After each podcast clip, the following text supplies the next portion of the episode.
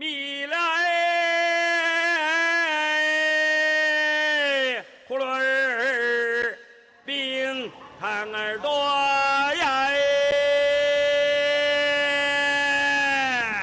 新来的大洋娃，我们六毛六毛，一块一块，伊丽莎白一块喽。5000年の歴史と13億の人口最先端のライフスタイルから昔ながらの懐かしい暮らしまでありのままの中国を紹介する。生き生き中国にハオ、こんにちは。生き生き中国の時間となりました。お相手のリュウエリンです。吉野彩子です。さあ、吉野さん。はい今、中国ではね、ある言葉が大流行しています。はい。実は、テレビも雑誌もインターネットでも、舌尖上的、下の上の何々という言葉なんですよ。うんうんうん見たことありますか、あります。これは雑誌で見たね。い。はい。実はこの言葉はあるテレビ番組のタイトルをもじったものなんです。その番組とは、舌尖上的中国、下の上の中国というドキュメンタリーです。地味なドキュメンタリーでありながら、驚異の視聴率を叩き出したこのドキュメンタリーは、今全国の中国人を虜にしています。本日はこの超人気番組の秘密を探りつつ、中国事情をあれこれおしゃべりしていきたいと思います。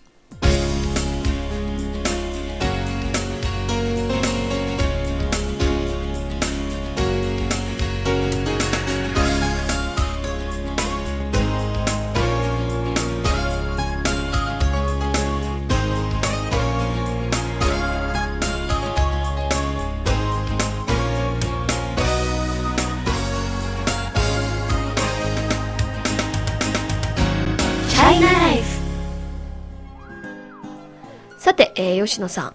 この人気番組、下の上の中国、吉野さん見たことありますか？はい。あります、あります。えー最初にこの番組を教えてくれたのは、皆さんおなじみの、えー我が日本語部、こ特書アナウンサーだったんですね。はいえー今、とってもいいドキュメンタリーがあるよ。これを見るとね、涙を流す中国人もいるんだよって教えてくれたんですよ。そうなんですかまあ、それ実際に見てどうですか？そうそう、早速見てみたんですけど、あのね、ドキュメンタリーといっても、テーマが食べ物だって聞いていたので、えー、グルメでドキュメンタリー、うんなんでグルメ見て涙流す人がいるの？っていうのが最初の疑問だったんですね。はいで信じられなくて、いや、本当にどれどれ確かめてみようかなという気持ちで見たんですよね。えー じゃあ、日本の方から見て、このドキュメンタリーはいかがでしたか？もう一言で言えば、本当ね、いい番組。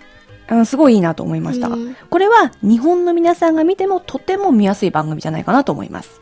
ということで、はいえー吉野さんも魅了したこの番組をテーマに、本日は話を進めていきたいと思います。それでは、まずは皆さんにも、この番組がどんな番組なのかをご紹介しましょはい。この番組は中国中央テレビ、いわゆる CCTV ですね。はいはいえこちらが制作したグルメドキュメンタリーです。従来のグルメ番組のように美味しいものを紹介することを目的にしたのではなく、食べ物が中国人にもたらした生活様式、概念、文化を映像によって切り取ったものなんです。う。はい。初回の放送を終え、2回3回と放映を重ねるにつれて、口コミで評判が伝わって人気はうなぎ登りとなりました。うん。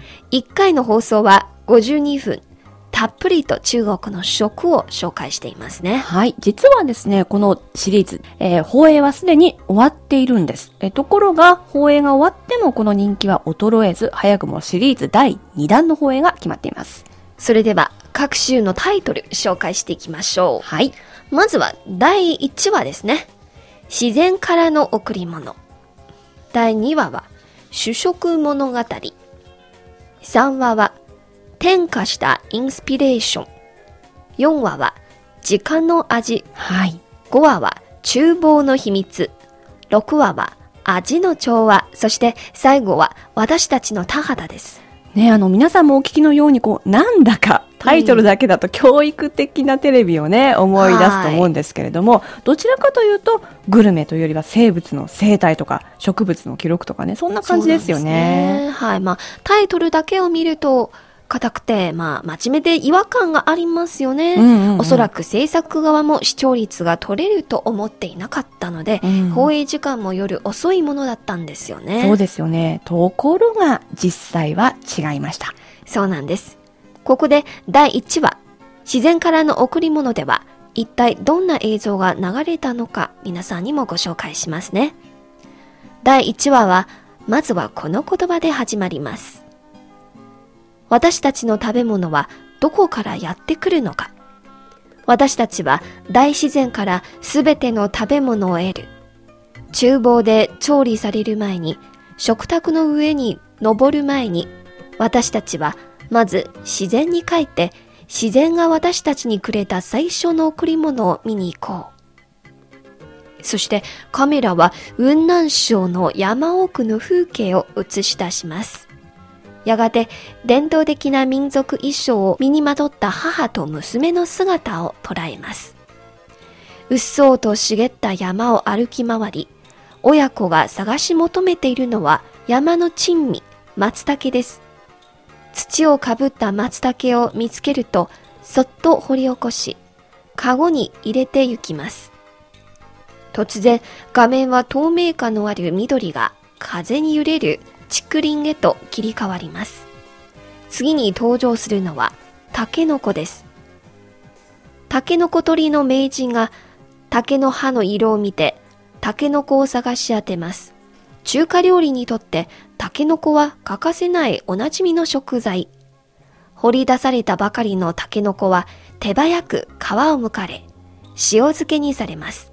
すると、また場面は変わり、今度はジュージューと油の音が聞こえます。タケノコ取り名人が自分で収穫したばかりのタケノコを調理しているのです。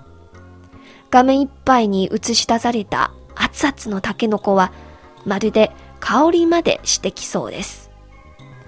うん、今こう、ちょっと聞いただけでも映像が浮かんできましたね。はいとにかくね、この番組はね、映像が綺麗なんですよね。そうなんですね。この1話ではね、松茸を取る親子、タケノコ取り名人のほか、えー、レンコンを育てる人、ハムを手作りする親子、うんうん昔から伝わる伝統的な漁の方法で魚を取る老人が紹介されていますね。吉野さん、何か気づきませんか？うーん、まああれですよね、あの、すべて人とセットになってますよね。はいグルメとは言いつつね。す。彼らの懸命に働く姿や短いインタビューを食べ物の映像にはめ込んでいってるんですね。そうなんですよね。ちょっとこう、ヒューマンドラマ的な要素がありますよね。はい。え例えばこの第1話で私がこう印象に残ったのは、松茸を取る母と娘の話でした。もともと彼女たちは松茸を食べる習慣がなかったんですけれども、高く売れるようになってから、家計を支える大事な収入源になっているというお話だったんですね。はい。日本人にとってこの松茸というのは、もう大変高級な食べ物として知られていますから、彼女たちが一つ一つこう自らの手で収穫した松茸が市場に出るときには、こうあっという間に値段が跳ね上がっているという状況も説明されていて、なんか食べる方としてはちょっと複雑な気持ちになりましたね。そうなんですね。まさにそこがこの番組の人気の秘密ではないかと思いますね。単純に食べ物を紹介するのではなくて、人の感情、食物と人間の関係、そして社会との関係までを淡々と映像で訴えているんです。さあ、大人気となったこの番組、どのような反響があったのでしょうか？この後引き続きご紹介していきます。お聞きの放送は北京放送中国国際放送局の日本語番組生き生き中国です。本日は今中国で最も話題のドキュメンタリーにクローズアップ、その魅力を探っていきます。ドキュメンタリー史上最高の話題作とも評価されている人気番組、下の上の中国ですが、人々の反応はどのようなものだったんでしょうか？いろんな声集めてきました。一番はね、はい。これまでのドキュメンタリーで最高のものです。おーもうすごい褒め言葉ですね。はい。で、えーまた一部の人が見終わった後、とってもハッピーになる。はいはい、わかりますわかります。なんか見てすぐうんうん食べたくなるんですよね。そう夜中なんだけどね。夜中なんだけど食べたくなるね。はい。で、3番目は、食べ物の背景にあるのは、中国人の素朴な品位を表しているんです。ん、なるほどね。このブログやマイクロブログではもうこのようなコメントがとにかくたくさん書き込まれているんですよね。そうなんですね。はい。まあ中国のポータルサイト人民網の日本語版にもこの話題が掲載されました。ここにも視聴者の鋭い反応が紹介されています。5月22日の記事なんですが、はい。飲食文化に関する広く豊かな知識について、むやみやたらに宣伝しているのではなく、うん。グルメの背後にある食生産技術や生産プロセスと一般市民の日常生活を組み合わせることによって多くの共感が生み出されていると指摘しました。うんまあ、とにかくあの、こう、夜遅くにそっと放映されたドキュメンタリーをめぐって、実に様々な意見、そして様々な人が意見を書いてるんですよね。そうですね。はい。まあ自分も食べてみたくなったんですよね。うんという単純なものから生産プロセスに興味を持ったとか、えーメディアの表現方法に変化が見られたなどなど、カテゴリー分けできないぐらいの反応ですよね。そうですね。まあ、今まではこういった反応あまり見られなかったですよね。はい。あの、映画やドラマはもちろん話題になりますけれども、一瞬ですし、多角的な視点からの分析はあまりなかったですよね。そうです。そこで、なぜこのドキュメンタリーがこれほど人を引きつけているのかを知るためには、長年映像制作に関わってきた我が日本語部の日本人専門家大野さんにお話を伺ってみました。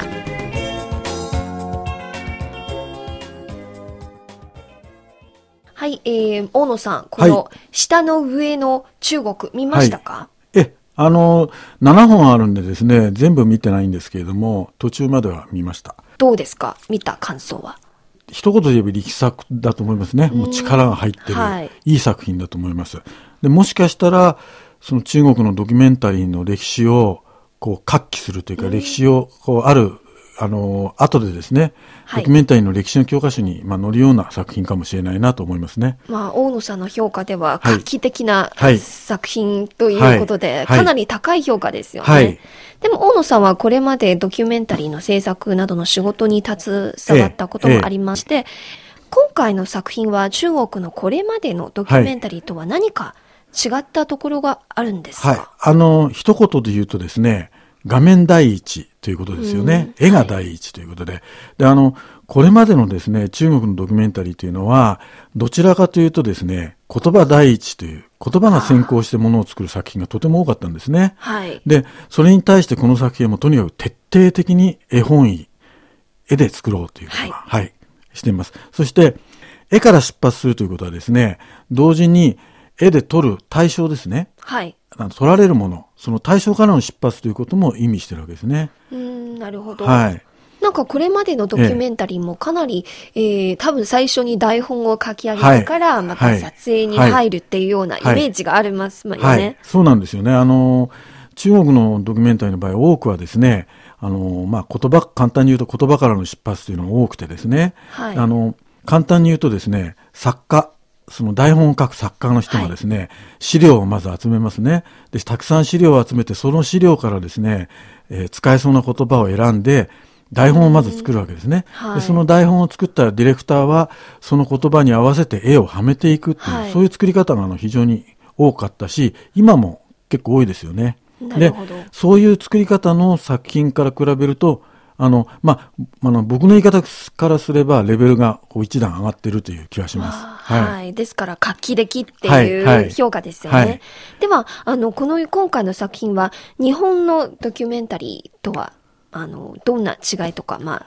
どんな、あの、私、日本でですね、もう30年以上、あの、ドキュメンタリー作ってきた、まあ、その現場でずっといましたので、はいあの、正直に言うとね、すごく羨ましいなと思いましたね。えーどんなとあころがの、羨ましいですか？手間と時間をすごくかけてる。で、手間と時間をすごくかけるということは、まあ、簡単に言うと予算がかけられるということですので、なかなかここまで、あの、手間と、あの、時間をかけるっていう、あの、作品はね、日本ではなかなか作れないですよね。そうなんですか、はい。それとですね、これはあの、当たってるかどうかわからないんですけれども、作ってるスタッフですね。はいすあの、作ってるスタッフがおそらく映画とかドラマを普段作ってるスタッフじゃないかなという、あの、気がしますね。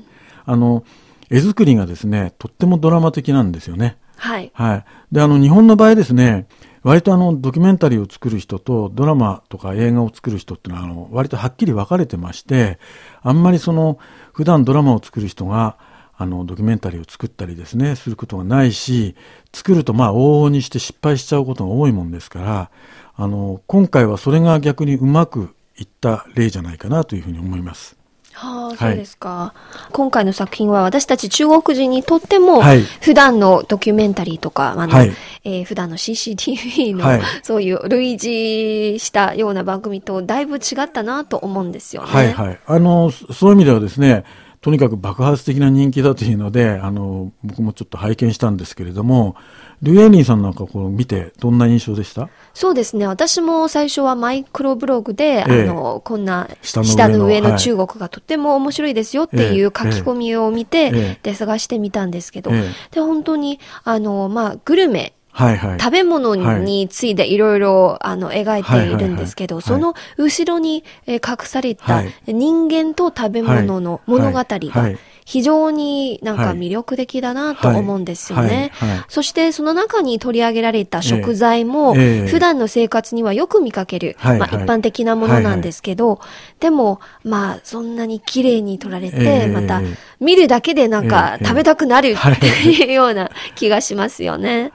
あのー今おっしゃったことがね、割とこの人気の秘密を表してるんじゃないかなと思うんですけれども、あの、食、食べるということですね。はい食材とか食ということは、非常にこう身近なテーマですよね。はい。ただその、あまりに短すぎるもんですから、今まで中国のテレビではなかなかこう真正面から取り上げてこなかった。っていうのは、あの、中国のドキュメンタリーというのはですね、まあ、この言葉がいいか悪いかはあれなんですけども、こう教養主義的なところがあるんですね。はい。その、割とその知識人がですね、こう勉強、一生懸命勉強したものを、こうテレビを通じてみんなに教えてあげるみたいな、そういう姿勢があってですね。そうですでね。見る人もなんかこうテレビを通じて勉強したいっていうようなところがあるもんですから、はいちょっとなかなかその食べるものとかそういう、まあ、はっきり言うとですね、はい下世話なというか、この身近な、あまりにも短すぎるので、あの、取り上げられるってことはあんまり多くなかった。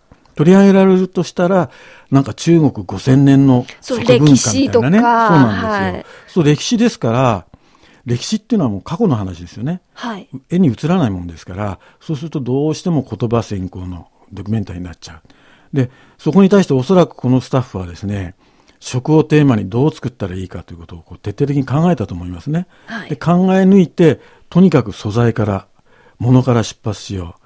で、絵から出発しようということで、えー行ったんだと思います。で、しかもですね、あのこのドキュメンタリーが成功した一つ、もう一つの理由はですね、はい。その従来教養主義で、あの、作ってきた人、あるいはその教養主義的な作品をいいと思ってた人にも受ける要素があるんですね。で、これは何かっていうとですね、食の番組なのに、美味しいっていうのは一言もほとんど出てこない。そうです、そうですね。ええはい。だから、普通我々がこう食べ物番組ってこう考えるとですね、誰かあの、レポーターとか出演者の人が行って、どっかで美味しい料理を食べて、ああ、美味しいっていうこう光景が目に浮かぶんですけども、今回のこの番組っておそらくですね、あえてそこを出してないですよね。はい。そこを出さないことで、はい食の番組でありながら、あるこう教養の水準を保ってる。なんかそんな気はします。はい、はいなんか、絵で見て、ええもう美味しいってわかるような気。がしますね。はいはいはい。まあ本当に、えー今回の番組、皆さんもええチャンスがあれば、ぜひご覧になっていたあの、だきたいなと今思います。度あれですよね、我々が日本語版を作るという。っていう話がありましてね。はい。皆さんもね、今後チャンスがあれば、はいぜひ、はい、ご覧ください。ははいい。大野さん、どうもありがとうございました。はい、どうも。お聞きの放送は北京放送中国国際放送局の日本語番組「いきいき中国」です。本日は今中国で最も話題のドキュメンタリーにクローズアップしています。その魅力を探っていきます。うん。まあ、先ほど大野さんにお話聞きましたけれども、エイリンさんもね、すごくあの、身近な食べ物って言ってましたけれども、本当になんか見てて気持ちのいい番組ですよね。そうなんですね。本当にこの番組は、まあ、グルメの番組ですけど、食べ物だけに集中せず、その人間と食べ物の関係とか、あるいは、あの、映像で楽しむものがいっぱいありますよね。そう、なんかちょっと哲学っぽくてね、真面目なこともあって、はいそれで私は実はね、ちょっと個人的なある発見をしたんですよ。何ですか？ほら、日本はその結果よりもその過程、はいプ。ロセスにこう重点を置いたり、評価したりするんですけれども、中国に来てみたら、実はプロセスはそれほど重要ではなく、結果は大事という意識がありますよね。はい、あります、あります。うん。で、やっぱり価値観随分違うなと思ってたんですよ。でも、この今回のドキュメンタリーでは、まさに物の裏側。はい。ね、この背景やプロセスにスポットが当たってますよね。だから、はいここに多くの中国の方が共感したってことが、なんだか、あの、あ、日本人と同じだと思って、すごい嬉しい発見だったんですよ。そうですね。まあ、先ほど吉野さんも共感っていう言葉を使ったんですよね。はいで、本当にそのドキュメンタリーに描かれた多くのものが、普段まあ一般の中国人にとっては知ってるんですけど、はいでも実際に見て、ああ、あの、これだって、あうんの、普段の生活からだんだんだんだん遠ざかっているんですよね。うんうんうんうんで、今回を見て、ああ、やっぱり、まあ、昔ながらの食べ物には、あ、思い出すみたいなね。はい、っていう、んあの、共感を覚えるんですよね。確かにね。はい、えー、まあ今回は CCTV がこのドキュメンタリーを制作した監督にもあのインタビューに対してこんな風に答えました。はい。この番組は初めからテーマが決まっていました。従来のグルメ番組のように料理の体系を語るのではなく、食べ物がどのようにできて、それが食べる時にはどのように関係しているのかを表現するのです。飲食は全ての文化の基礎だと思います。なるほどね。まあ確かに人間にとって食べることは本当に重要なことですしね。まあ一番エイリンさんも言ったように身近なもの。はいうん、だから自分の問題として共感を感じる人が多かったのかもしれないですね。そうです。ね。まあ、テレビの放送が終わっても、インターネットの動画サービスでこの番組が見ることができるんですね。はいえー大手動画サービスのサイトでは、アクセス数がなんと700万回を超えたんですよ。実は、これは人々の食への安全意識が高まってきていることを表しているのではないかと思いますよね。うん、この食への関心が高まって、例えば安全な食品とかね、はいはいだからこそこう、このたくさんの人がこの番組を受け入れたとも確かに言えますよね。そうです。もう本当にこう、先ほどエイリンさんが思い出したとか言ったように、丁寧で素朴でいいものを食べたいという人々の願望の表れかもしれませんね。そうなんです。ね。さらにもう一つ。はい。この番組は市場にも影響を与えているんです。うん。実際に番組で取り上げた特産品が飛ぶように売れているそうですよ。これちょっと意外ですよね。あの、はい今まで私たち二人でお送りしてきた番組の中で、なんとかテレビや映画の中で、こう、タイアップ広告についてはすごく人々がマイナス反応を示してますよねそうで。すね。なんか広告がわざとらしいとか。だけど、このドキュメンタリーは一切広告的な要素がなかったにもかかわらず、結局、広告効果が高かったということですよね。うんそうなんですね。なんか皮肉ですよね。まあ、ですから今後はね、広告とか宣伝の手法もかなり変わってくるんじゃないかなと思いますよね。まあ、どのようにしたら人々の心を捉えるのか、このお手本を下の上の中国は示してくれたんじゃないかなと思いますね。なるほど。クリエイティブ産業にも与える影響大きいようですね。さて、さっき大野さんとの話の中にも出てきましたが、実は、はいあの、我が日本語部も、この下の上の中国の日本語版のそうなんです。はい、翻訳とナレーションの作業に、はい、入っていますね。この話題沸騰の人気ドキュメンタリー、舌尖上の中国、下の上の中国、えー中国人の心を捉えた異色のドキュメンタリー、日本の皆さんもぜひね、今後機会があれば、ぜひご覧ください。